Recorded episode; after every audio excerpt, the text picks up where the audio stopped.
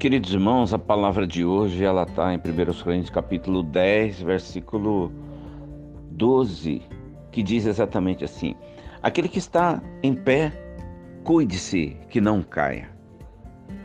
Facilmente nós transferimos a lógica do relacionamento com Deus quando achamos que está tudo bem. E essa lógica, na verdade, tenta ou pensa ou vem do coração humano que estar de pé depende, propriamente dito, do nosso próprio esforço. A pergunta que eu faço para você hoje é: você se sente seguro? O que faz com que você se sinta seguro? Então, não importa a área da nossa vida, geralmente a gente sente segurança quando a gente tem controle sobre algumas coisas que acontecem perto de nós ou sobre as nossas vidas. Contrário, claro que também vale. Às vezes a insegurança pode gerar grande medo, tornando imprevisível a nossa maneira de agir. Por exemplo, quando a gente estuda para uma prova sabendo todo o conteúdo, não há o que temer, porque qualquer conteúdo que cair naquela prova, você vai estar sufici suficientemente preparado para decifrar qualquer coisa. Pode até que ocorra que você não acerte tudo, mas a gente sabe que fez o melhor para enfrentar aquele momento. Nós nos sentimos bem, nos sentimos autoconfiantes. Quando estamos no trânsito também e alguém bate no nosso carro, a nossa tendência é ficar desnorteado. É algo imprevisível, porque você não esperava, que está fora do controle da gente e aquilo que resulta em receio, na incerteza. Então eu quero dizer para você que Deus, ele está, ele não está sob o nosso controle. Por mais que às vezes a gente tenta fazer isso, ou a gente ouve as pessoas fazerem isso, ordenando Deus fazer isso ou aquilo, no texto de hoje a gente vê através das palavras do apóstolo Paulo, ele relatando um pouco sobre a situação que era vivida pelo povo de Deus nos dias de Moisés. Muitos achavam que terem sido conduzidos pela nuvem, tivesse atravessado o Mar Vermelho quando Deus abriu, por eles terem comido do maná, bebido água da rocha do deserto, tudo isso que aconteceu sobrenaturalmente já era por si só garantia de segurança nas suas vidas. Talvez até a lógica disso tudo fosse: ah, Deus fez e ele não me abandonará jamais.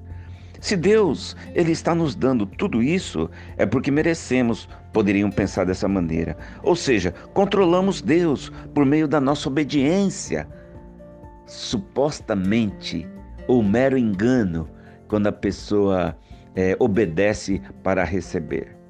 Mas no versículo 5 desse texto aí, do capítulo 10 de 1 aos Coríntios, a gente vê claramente que Deus não se agradou da maioria daquela gente, da maioria daquele povo que viveu 40 anos no deserto. E a partir desse versículo, Paulo então exemplifica cinco atitudes erradas que levaram a essa consequência. Ou seja, Deus quer sim nossa, ser a nossa segurança, mas não de uma forma barganhada. Ou seja, vou fazer para merecer, e sim de uma forma presenteada em graça, em amor, no fruto de um relacionamento verdadeiro, no fruto de uma entrega, no fruto de uma esperança, no fruto de saber que Deus está no controle de tudo.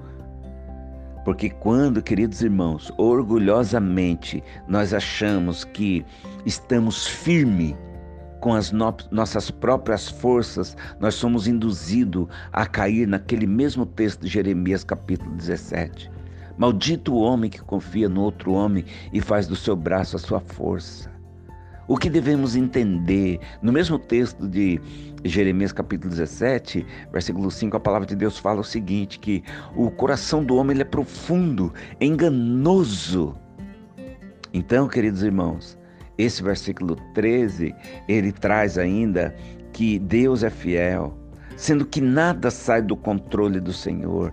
Assim, todos nós eu e você somos exortados a colocar a nossa segurança, a segurança das nossas vidas nas bondosas mãos do Criador, do nosso Deus e Salvador através de Jesus Cristo. Aprender a confiar nele, aprender a depender dele em toda e qualquer situação. Quero dizer uma coisa para você nessa noite de quinta-feira. A nossa segurança, a segurança do verdadeiro cristão, ela está em Deus ela não está em nada que faça, que eu faça ou que eu mereça.